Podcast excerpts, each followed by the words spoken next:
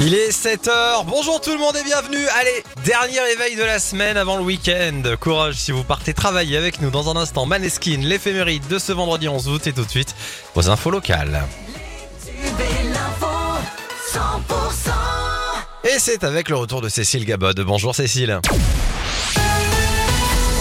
Bonjour Axel, bonjour à tous. Et attention, si vous êtes sur le départ, il va y avoir du monde sur la route tout ce week-end. Conséquence d'un nouveau chassé-croisé, des vacances, ajouté au pont du 15 août.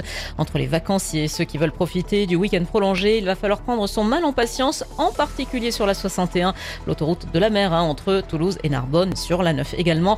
Les prévisions de Raphaël Delachaux, il est chef de district chez Vinci Autoroute. Le week-end va vraiment être très très chargé hein, puisque euh, il y a déjà beaucoup de personnes qui diffèrent leur déplacement. On invite quand même à le faire et à éviter euh, les horaires les plus chargés. Donc pour demain vendredi, les horaires les plus chargés seront de 11h à 19h, le samedi de 8h à 18h, le dimanche de 9h, de 9h pardon, à 17h et le lundi euh, de 10h à 13h.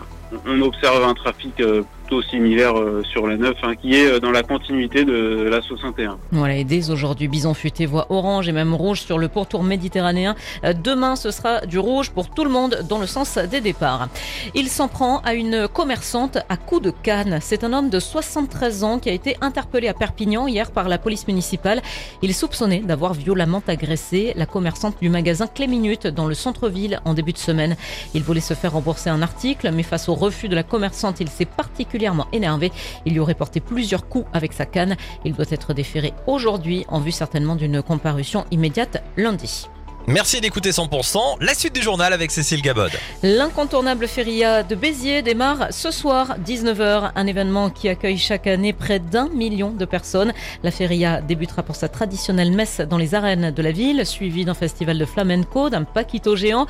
Au programme des prochains jours de festivités, les incontournables corridas, des courses, des jeux d'hiver, des concerts ou encore des beaux dégâts. Et depuis plusieurs années, la municipalité souhaite que l'événement soit plus ouvert aux familles.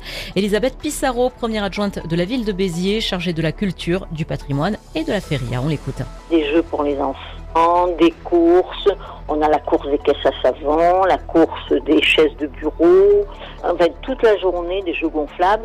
Donc, ce qui fait que les familles, sans aller à la corrida ou sans passer la soirée dans les rues de Béziers, euh, peuvent tout à fait profiter pleinement de cette feria. On espère euh, retrouver les amis de la feria, les amis de Béziers et les amis euh, de ces fêtes de l'été, qui sont importantes pour nous dans le sud de la France. La feria qui se déroulera jusqu'au mardi 15 août. à noter que les anti-corrida manifesteront ce dimanche. En rugby, match amical pour Perpignan ce soir qui affronte Toulon, un match de préparation avant la reprise du top 14, coup d'envoi à 20h au stade Aimé Giral.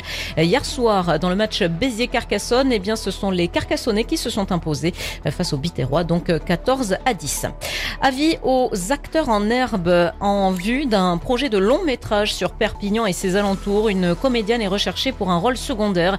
Une femme âgée entre 30 et 55 ans avec déjà une expérience de jeu devant caméra pour une période de tournage entre décembre 2023 et février 2024. Rendez-vous sur la page Facebook Casting Occitanie. La suite du journal avec Cécile Gabod. Le gîte de vacances près de Colmar, dans lequel 11 personnes ont perdu la vie dans un incendie, n'était ni déclaré en mairie, ni conforme aux normes de sécurité. Le bâtiment incendié, une ancienne grange rénovée il y a quelques années, n'avait aucune autorisation pour son activité. La structure n'avait pas reçu la visite de la commission de sécurité. Trois policiers du raid ont été mis en examen à Marseille hier pour violence avec arme ayant entraîné la mort sans intention de la donner et placés sous contrôle judiciaire.